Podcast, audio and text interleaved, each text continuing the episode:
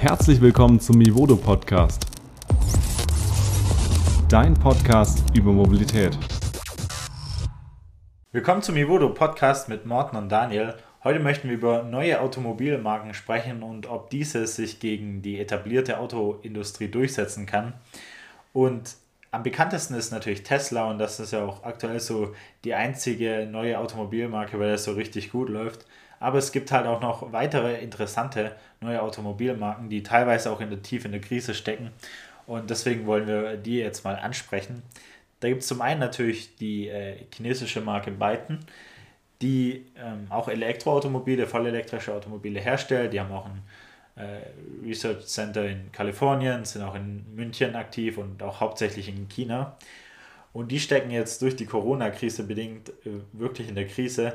Da hat der äh, europäische Pressesprecher auch ein Interview dazu gegeben und ähm, halt auch aufgeklärt, dass äh, Biden jetzt eine Finanzierungsrunde abbrechen musste wegen Corona, beziehungsweise sie ist nicht wirklich zustande gekommen, weil viele neue Investoren sich dann äh, krisenbedingt halt zurückgezogen haben und den Markt jetzt wahrscheinlich einfach weiter beobachten nach äh, potenziellen Investments und auch ältere nicht äh, ganz so mitgezogen haben, aber äh, schaut euch das Interview selber an. Äh, wir verlinken natürlich auch immer alles bei uns. Und ähm, Biden musste auch dann quasi krisenbedingt natürlich die Kosten redu reduzieren. In Deutschland sind viele in Kurzarbeit gegangen und international wurden natürlich auch die Teams reduziert in der Corona-Krise, wie man das ja häufig gesehen hat weil auch die Produktion stillgelegt wurde für kurze Zeit. Also ähm, da haben wir auf jeden Fall ein vielversprechendes, eigentlich ein vielversprechendes E-Mobilitätsunternehmen, das jetzt halt wirklich in der Krise steckt und auch vor einer Restrukturierung steht. Ähm, und andere neue ähm, Elektromarken, neue Automobilmarken geht es auch nicht wirklich viel besser. Nämlich gibt es da ja auch, wie manche von euch vielleicht kennen, das deutsche ähm, E-Mobility-Startup Ego, das ja aus Aachen kommt. Da hat man ja vielleicht schon den einen oder anderen Medienbericht dazu gehört. Die haben auch tatsächlich schon Autos produziert ähm, äh, und, verkauft. Bei, und verkauft, wie, wie beiden auch. Genau, und die sind jetzt halt auch ähm, quasi kurz vor ihrem Break-Even-Punkt in der Krise halt wirklich sozusagen gegen den Eisberg gefahren, ähm, auch krisenbedingt und mussten dann auch tatsächlich ein Insolvenzverfahren eröffnen was sie äh, glücklicherweise lösen konnten, da ein holländischer Investor ihn quasi unterstützt hat, äh, sie unterstützt hat und äh, sie jetzt sozusagen wie eine zweite Chance bekommen. Aber auch da auch ein äh, neues Automobilunternehmen, das jetzt schon relativ äh, in der, tief in der Krise gesteckt hat und dann hast du ein, Punkt ja, dazu? so ein spannender Punkt zu Ego, zu dem Ego, das, das Auto hieß der erste Ego Live oder irgendwie genau, sowas. Ego Live. Ja. Der, war, der hat nicht so viel gekostet, bei unter 20.000 so. Ähm, ja, war ein günstiger, günstiger Kleinwagen. Ich, ich glaube, das Problem war, was, was auch was, was mal unabhängig vom Auto, ob das schön ist, ob das gut ist, wo sich ähm, der Hersteller damals, glaube ich, etwas ähm, benachteiligt gefühlt hat, war aber das ganze Thema Umweltbonus. Weil der, weil der Umweltbonus setzt sich einmal zusammen aus dem Herstelleranteil und dem, genau. dem Anteil des, der, ja, des Bundes. Des und Bundes, ja. normalerweise das 3000 Euro Herstelleranteil, 3000 Euro Prämie vom Bund. Ja. Wurde jetzt auch erhöht der, jetzt, durch die Innovationsprämie genau. in der Corona-Krise. Könnt ihr euch auch genau noch in unserem Corona-Konjunkturpaket-Podcast anhören. Aber und das Problem war dann für die, dass, dass, der, dass diese 3000 Euro, die der Hersteller selber aufbringen musste, bei so einem schmal kalkulierten Auto von 15.000 Euro quasi gar nicht realistisch war und damit die Prämie bei denen, wo nicht so ab angekommen ist, das schwer für die umsetzbar war, wohingegen dann von der Prämie halt eher teure Fahrzeuge profitiert haben, wo halt auch schneller mal, oder wo die großen Hersteller konnten da einfacher mal 3000 Euro Nachlass geben.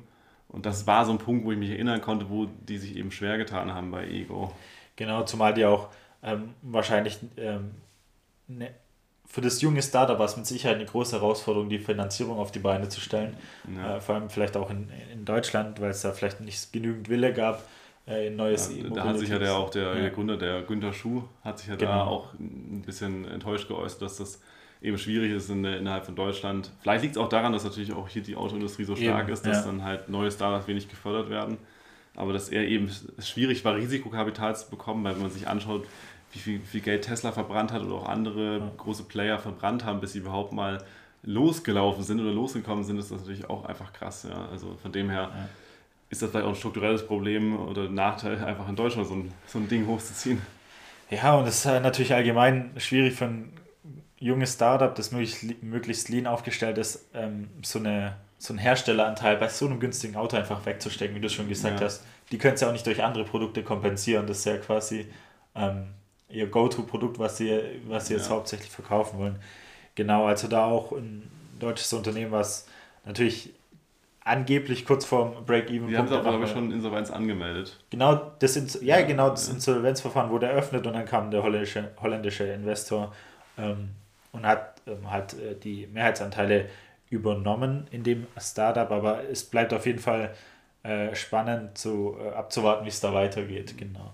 Ein anderer neuer, auch deutscher Hersteller, der wirklich ähm, einige Dinge ein bisschen anders macht und deswegen auch sehr interessant ist, ist äh, Sono Motors. Ähm, de, deren ihre Eigenheit oder was sie besonders macht, ist halt, dass sie Solarpanels ins Auto verbauen, also aufs Dach und an die Seite und haben damit auch wirklich eine sehr loyale oder eine sehr interessierte Community aufgebaut und das hat sich auch dadurch gezeigt, was ich wirklich beeindruckend finde, dass äh, Sono Motors circa 53 Millionen Euro mit einer Crowdfunding-Kampagne eingesammelt hat. Also nicht, durch, nicht nur durch traditionelle Investoren äh, haben sie sich finanziert, sondern auch wirklich durch eine Crowdfunding-Kampagne, wo die Leute wirklich das Auto, reserviert haben mhm. ähm, und quasi so äh, die Finanzierungssumme schon von vorne, vorne weg quasi gesichert haben. Und das ist natürlich schon, also ich finde, das ist ein sehr stolzer Punkt für die Firma, weil es einfach zeigt, dass sie wirklich ähm, ja, quasi den Nerv bei vielen getroffen haben, mit, wo sie es ja so ein bisschen neu denken, dass man die Solar Solarzellen direkt ins Auto mit einbauen kann, dass ähm, man halt jetzt nicht nur auf die Ladesäulen angewiesen ist, was ja auch, wie ihr vielleicht noch aus unserem letzten Podcast wisst, ein großer Punkt ist, warum sich viele Leute gegen Elektroauto entscheiden. Also absolut innovativ auf jeden Fall. Klar, Design ist dann natürlich Geschmackssache und eine andere Frage, weil man die Solarpanels natürlich auch sieht ähm, beziehungsweise bei den Prototypen. Und da kann man vielleicht kurz sagen, da haben sich 10.000 Menschen beteiligt an der Crowdfunding-Kampagne und es wurden ähm, 13.000 Reservierungen vorgenommen, was ja schon äh, relativ beeindruckend ist. Und in knapp zwei Jahren sollen die ersten Modelle dann ausgeliefert werden. Und innerhalb von acht Jahren wollen, äh, will die Firma halt 260.000 E-Autos produzieren. Das ist auf jeden Fall ein sehr ambitioniertes Ziel und aber auch äh, sehr löblich. Und 75 Prozent von der äh, Crowdfunding-Finanzierungsrunde kamen dann tatsächlich durch die Reservierungen. Und die haben ja auch äh, vor, ich glaube, einem oder zwei Monate Schlagzeilen dadurch gemacht, dass sie dann auch durch äh, die neuen Gelder zwei neue Prototypen, also von ihrem, von ihrem Auto, der heißt ja ähm, äh, Sion, gebaut haben, äh, mit denen sie dann natürlich auch weiter testen können. Und die sollen anscheinend seriennahe sein, also auf jeden Fall ein sehr interessantes Projekt. Morten, was denkst du zu dem quasi neuen Projekt, ähm, die E-Panels direkt aufs Auto zu verbauen, wo man dann auch mit dem einen Auto das andere Auto laden kann. So ein bisschen als äh, Charger ist ja schon interessant, weil die auch einen anderen Weg gehen. Ja, also auf jeden Fall wichtig, dass die sich da differenziert haben. Mhm. Ich kann das jetzt technisch nicht beurteilen, inwieweit Klar, die, die, die nicht, diese ja. Panels dann äh, leistungsstark genug sind, ob es in der Praxis funktioniert, ob es auch mhm. in, vielleicht in Ländern wie hier, also jetzt wird es ja wieder dunkel in Deutschland, ob das dann ausreicht, um zum Beispiel äh, das Auto, wenn man das irgendwie tagsüber auf dem Parkplatz stehen lässt oder so draußen, ob das, wie voll wird das dann und so weiter, das sind ja alles spannende ja. Fragen. Und natürlich wird sich auch zeigen, bisher ist ja kein Auto, sag ich mal, hat die Werkstore verlassen. Genau. Wie wird das in der Praxis aussehen? Wann kommen die aus auf die Straßen? Dann bei dem Hersteller handelt es sich ja quasi auch um einen, der bisher nur, wie zum Beispiel auch Nikola, äh, nur mit ja, Konzepte, Prototypen, Prototypen ja. hat. Aber beachtlich, beachtlich natürlich, dass er so viel Geld eingesammelt hat und dass sie ja. auch schon sage ich mal, Crowdfunding. Ja, so auch ein, irgendwo versuchen, ein Alleinstellungsmerkmal ähm, zu Ich finde auch sehr innovativ, ja. Ähm, bleibt sich abzuwarten. Vermutlich ist natürlich ein mögliches Szenario ist auch, dass die Panels einfach so quasi eine zusätzliche ja. Energiequelle sind und man es trotzdem äh, vielleicht noch häufig laden muss, aber das wird sich alles zeigen. Du hast schon angesprochen, ein weiterer äh, E-Auto-Hersteller, der natürlich auch extrem viele Schlagzeilen gemacht hat, ist ja auch Nikola. Die haben das ja am Anfang ganz äh, clever eigentlich gemacht mit ihrer Story, die sie aufgebaut haben mit Nikola Tesla. Das ist quasi als Gegenstück, weil also Nikola Tesla ist ja quasi äh, der, der hinter dem E-Motor steht, wo auch Tesla den Namen davon äh, sich geliehen hat. Und die sind ja hauptsächlich auch bekannt geworden. Wir haben auch einen Artikel veröffentlicht mit ihrem äh, Wasserstoff-Batteriehybrid, dem, also dem Truck, Truck da, ja. Ja, dem Truck. Und ähm, haben da Anfang des Jahres eigentlich äh, relativ, relativ viele Schlagzeilen gemacht. Und dann kam ja, ich glaube, vor circa einem Monat dann auch die Mitteilung, ähm, da hat ja so ein äh, Shortseller dann quasi Vorwürfe aufgestellt, dass ihr Prototyp nicht richtig funktionsfähig sei, sondern der nur irgendwie einen Hügel runtergerollt äh, wäre und da hat noch viele andere Sachen angesprochen. Mhm. Das könnt ihr auch euch gerne im Detail selbst angucken, da können wir jetzt nicht drauf eingehen. Äh, was dann aber wirklich zu großen Problemen in der Firma und zu Vertrauensproblemen ja, der, geführt der hat. Der CEO hat ja genau, dann das CEO abgetreten. abgetreten. Die Firma wurde ja auch, also die Aktien wurden ja auch extrem hoch gehandelt, also die Firma wurde extrem hoch bewertet und als ja. es dann rauskam, ähm, ist das ja alles das Kartenhaus sozusagen zusammengefallen. Also ja. ja. genau, das war auf jeden Fall ein großes Problem und ähm, aber natürlich ist jetzt natürlich der Name Nikola, die Marke jetzt schon mal im Umlauf.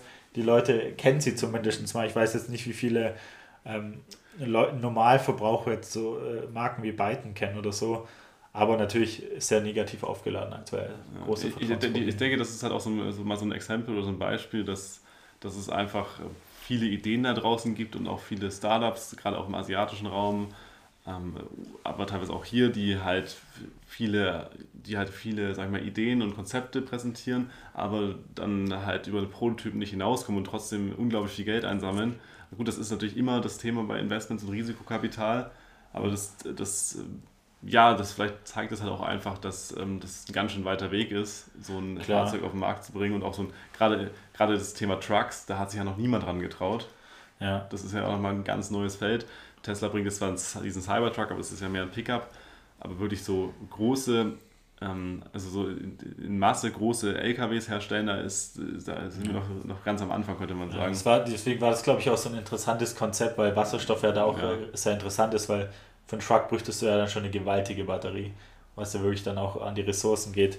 Genau, aber wie es sich jetzt vielleicht schon gezeigt hat, ähm, ist Tesla eigentlich der einzige von den wirklich neuen Automobilmarken, halt auch in der E-Mobilität, die wirklich richtig erfolgreich sind, beziehungsweise ähm, die aktuell weniger in der Krise stecken als andere und deren Namen man auch kennt, die Brand Awareness haben und so weiter. Deswegen, Morten, kannst du vielleicht mal darauf eingehen, was Tesla anders macht und was sie vielleicht besser machen als äh, die konventionellen Marken. Ja, also ich meine, äh, also jetzt mal im Vergleich zu den anderen Elektromarken hat Tesla natürlich einen riesigen Vorsprung. Mega. Weil ja. sie natürlich ganz am Anfang dabei waren. Sie haben auch, ich meine, Tesla war, hatte auch das Problem, dass sie viel Geld eingesammelt haben und lange keinen Gewinn gemacht haben. Mhm. Also die sind auch so dann durch diese Phase durch. Und Tesla hat einfach, hat natürlich viele Vorteile und vieles richtig gemacht. Auch jetzt im Vergleich zu den äh, traditionellen Autobauern. Das äh, fängt ja dabei an, dass die, die Firma wurde ja gegründet, um Elektroautos zu bauen. Das ist ja schon mal ein Riesenvorteil, weil ich dann natürlich keine Altlasten habe. Ich kann mich voll darauf fokussieren. Ich, ich muss meine ganze, wo jetzt, wo jetzt eben die ganzen deutschen Hersteller davor vor der Wende stehen, sie haben so viele Leute, die, die Getriebe, Motoren für Verbrennungsmotoren bauen, die das alles zusammenschrauben, die von den Zulieferern gar nicht zu sprechen. Ja. Und wir haben da extrem komplex, äh, komplexe Wertschöpfungstiefe für, diese, ähm, für die Verbrennungsautos aufgebaut. Und die müssen ja jetzt im Endeffekt diese ganzen Altlasten loswerden, um dann den vollen Fokus auf die Elektromobilität zu bekommen. Und Tesla hat das Problem ja gar nicht, weil die haben ja von vornherein nur eine Elektroautoproduktion aufgebaut und auch nur die Leute eingestellt, die sie für Elektroautos brauchen. Das ist natürlich immer ein Vorteil bei irgendeinem so Strukturwandel in irgendeiner Branche, ja. dass sie da einfach viel agiler reagieren. Und sie sind natürlich vom Konzept auch ganz anders an diese Fahrzeugentwicklung, an, ans Auto rangegangen. Also es gibt jetzt die ganzen ähm, Stories, es fängt damit, damit an, dass sie keine, ja, keine, kein Händlernetz haben und auch äh, kaum, äh, sag ich mal, Offline-Locations, könnte man jetzt mal sagen. Das heißt, die können direkt online vertrieben. Das hat ihnen zum Beispiel auch jetzt in der Corona-Krise geholfen beim Fahrzeugverkauf das äh, spart ihnen natürlich auch Unmengen an Geld gegenüber an dem, dem Vertriebskonzept, dass ich Händler betreiben muss, denen dann Provisionen und Margen zahlen muss, dass die da auch ihren Glaspalast äh, betreiben können. Sie haben im Endeffekt das Fahrzeug, könnte man jetzt so ein bisschen sagen, unfertig auf den Markt gebracht und dann über Software-Updates verbessert. Da gibt es ja unzählige Geschichten, wie der Autopilot immer besser wurde, wie dann auch so Regensensoren und Scheibenwischer besser wurden. Über die Dauer einfach auch über Machine Learning. Sie haben einfach einen komplett anderen Ansatz gefahren als klassische Automobilhersteller bei der Fahrzeugentwicklung. Und sie waren immer sehr softwarefokussiert, haben auch, wie man sieht, äh, die Leistung, äh, also Leistung zum Beispiel später freigeschaltet über Software, irgendwelche Modi hinzugefügt und damit natürlich äh, was gemacht, was jetzt erst überhaupt anfängt bei anderen Herstellern, dass, dass sie sich Gedanken darüber machen, wie man zum Beispiel over die eher ein Fahrzeug während der Lifetime noch verbessern kann. Mhm. Weil wir sehen ja, das Tesla Model S ist ja schon seit Ewigkeiten jetzt auf dem Markt und ist trotzdem noch aktuell, wird immer wieder verbessert und äh, ist quasi damit immer noch aktuell. Und um das weiter, um weiterzugehen, was Tesla am Anfang halt vor allem richtig gemacht hat, um halt auch das, um halt auch die, ihre E-Fahrzeuge auf den Markt zu bekommen, um, um Verkaufszahlen zu generieren, ist aus meiner Sicht, dass sie das, man könnte sagen, Henne-Ei-Problem von Anfang an gelöst haben. Denn normalerweise hat man ja das Problem beim Elektroauto, oh, wie lade ich das jetzt, wie mache ich das mit der Ladeinfrastruktur? Und wenn jetzt jemand Ladeinfrastruktur aufbauen will, ähm, dann sagt man, hey, wieso soll ich jetzt Ladeinfrastruktur aufbauen, wenn ich keine Kunden und keine Elektroautos auf der Straße habe? Und ja. Tesla hat im Endeffekt auch gesagt, okay, wir machen beides, wir bauen Elektroautos und die Ladeinfrastruktur auf. Dann hatten sie ja noch dieses, am Anfang dieses Angebot, dass die Leute kostenlos laden können, wenn sie Tesla kaufen, ja. an, an ihren eigenen Superchargern. Und man könnte jetzt quasi sagen, dass sie so ein bisschen damit auch so einen äh, so wirklich so eine unique, unique um, Selling Proposition geschaffen haben, weil sie haben ihr Supercharger Network, das hat, mhm. glaube ich, über 500 Standorte in Europa, auch einige davon in Deutschland, immer sehr gut an Autobahnkreuzen, wo man halt auf Langstrecken auch halten kann, wo man dann sehr schnell seinen Tesla wieder aufladen kann. Und das haben sie selber aufgebaut, schon bevor alle anderen, bevor es alle anderen Ladeinfrastruktur aufgebaut haben. Mhm. Und damit haben sie es natürlich geschafft, äh, den Leuten die Angst zu nehmen, dass sie, wo soll ich mein, mein Fahrzeug laden, wie soll ich Langstrecken überwinden, weil sie selber die Infrastruktur bereitgestellt haben. Man ja. könnte fast sagen, das ist quasi so ein bisschen das Apple-Konzept, weil sie ein Ökosystem geschaffen haben. Sie haben, sie haben ihre eigenen, ähm, ihr eigenes Betriebssystem, könnte man jetzt sagen, wie Apple iOS hat und die iPhones mhm. und das funktioniert einfach zusammen. Und so haben sie eben diese Infrastruktur mit diesem Supercharger-Network geschaffen, was auch nur die Tesla nutzen können und womit sie dann ähm, selber quasi auch die Leute in ihre, in ihre Ökosystem gebunden haben. Also das ist ja quasi, das haben sie von Anfang an richtig gemacht, könnte man einfach sagen. Genau, ja.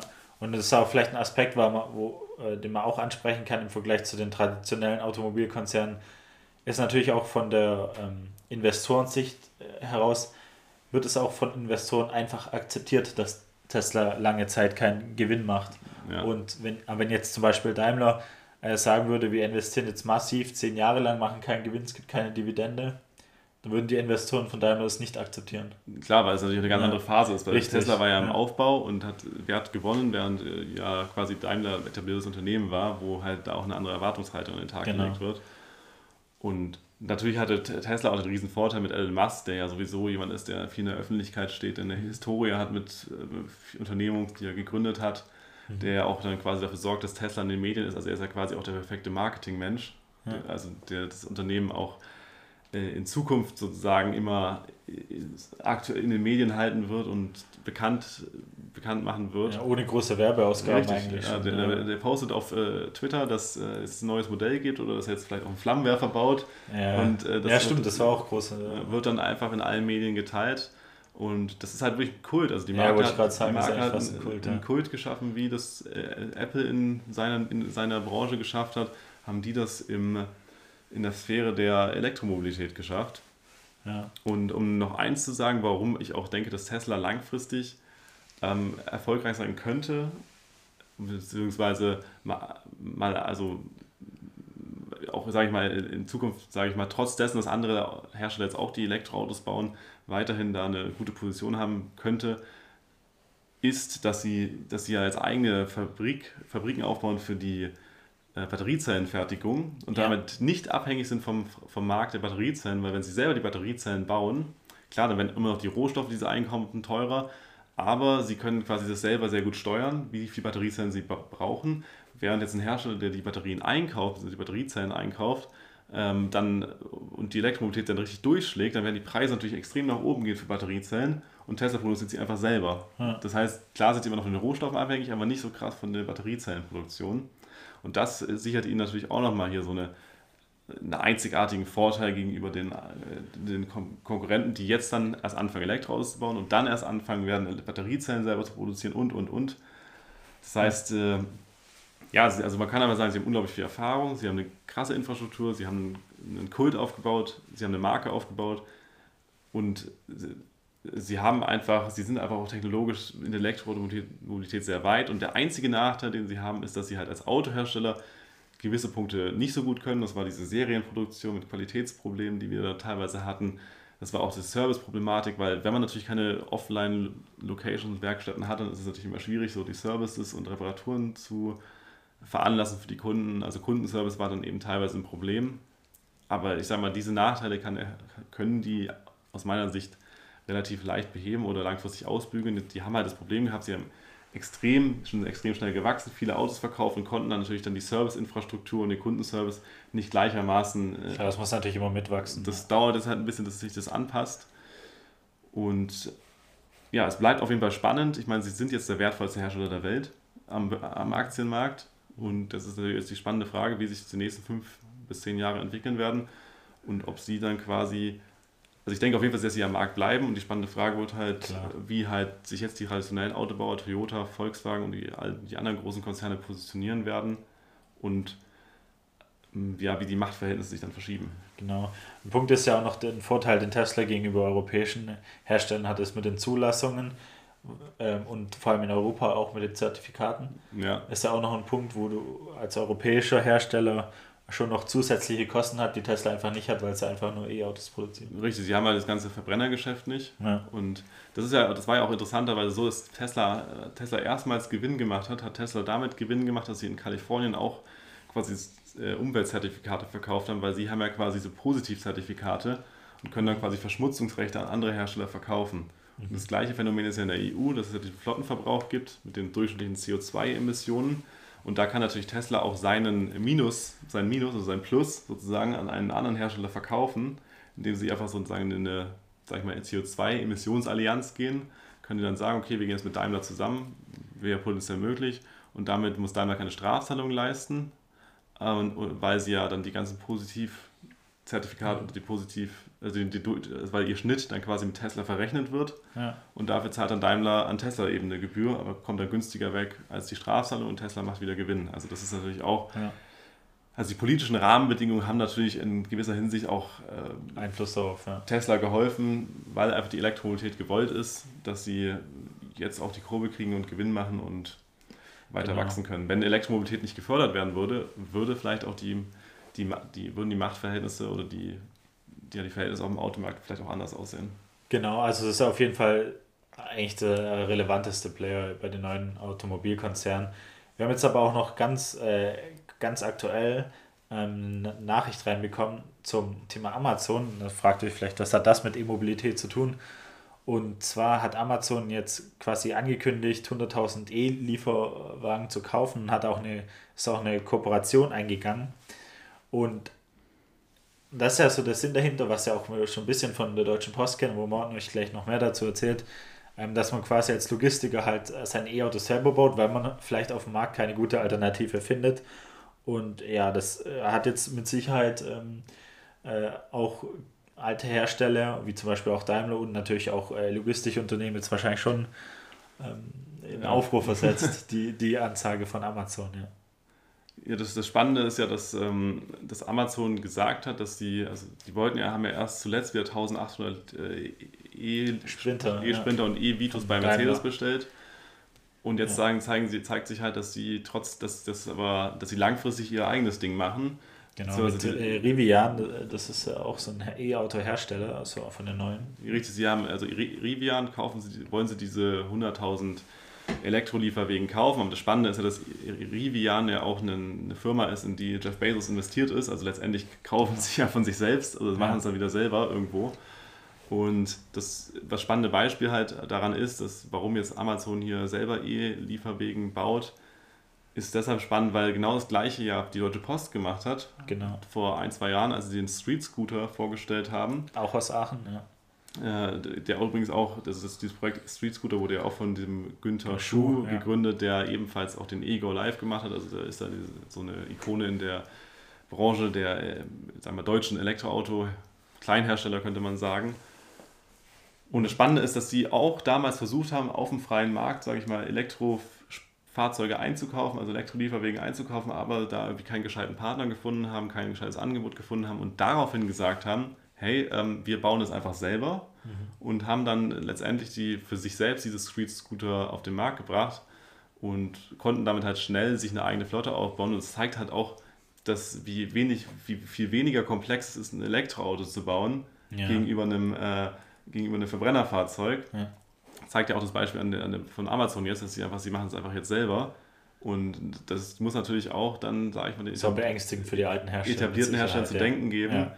Weil vor allem in so einem Business wie Lieferwegen, da kommt es ja nicht darauf an, dass da irgendwie das Markensymbol drauf ist. Völlig richtig. Also da kann auch ein Mercedes mit einer Strahlkraft von einem Stern nicht wirklich was ausrichten, weil Amazon einfach sagt, wir brauchen Lieferwegen. Und das, ja, das ist, hat nichts mit Status zu tun. Es, ist einfach, es soll einfach ein pragmatisches Auto sein. Ne? Und von dem her ist es recht spannend. Bei, Im Beispiel von, ähm, von Street Scooter muss man leider sagen, dass die Post hat das ja für sich selber gemacht, aber wollte eigentlich den Street Scooter dann später verkaufen, wollte ja, eigentlich ja, überhaupt Partner nicht. gesucht haben, ja, glaube, ja. ja. Wollten gar nicht in diesem Automotive-Business bleiben, haben es aber nicht geschafft, haben Verluste gemacht und sind jetzt letztendlich, soweit ich weiß, ähm, ja, haben betreut Street Scooter jetzt quasi die eigene Flotte, genau, aber die Produktion ist Die Produktion wurde jetzt eingestellt, es werden nur fertige Modelle verkauft und es ist im Endeffekt nur noch Wartung für die bestehende Flotte da und man möchte im Endeffekt das Street Scooter Projekt damit quasi einstellen. Und das Spannende wird dann bei der Amazon natürlich sein, ob Amazon das jetzt einfach für sich macht oder ob Rivian sich dann auch durchsetzt als für Drittanbieter, als krasser, als, als Zulieferer, also als äh, Zulieferer ja. für Lieferwegen.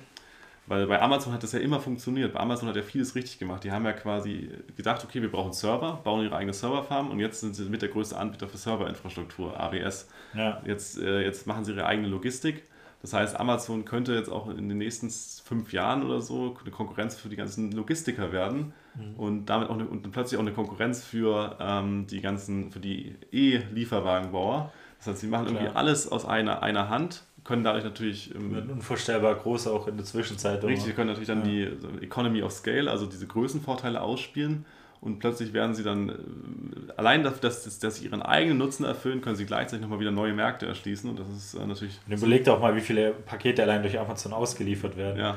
ja. Das ist ja verrückt oder echt ein unvorstellbares Potenzial, was sie sich jetzt einfach an sich reißen und wo man auch, und das haben auch viele deutsche ähm, Medienberichte kritisiert, ist natürlich eine Riesenchance, die quasi verloren gegangen ist für Daimler, die ja ursprünglich mal 1800 ja, Die waren ja da auch in Verhandlungen. Genau, äh, für die geliefert haben. Und das sind halt jetzt 100.000 äh, E-Lieferwagen, die jetzt halt quasi nicht von Daimler geliefert werden. Ja.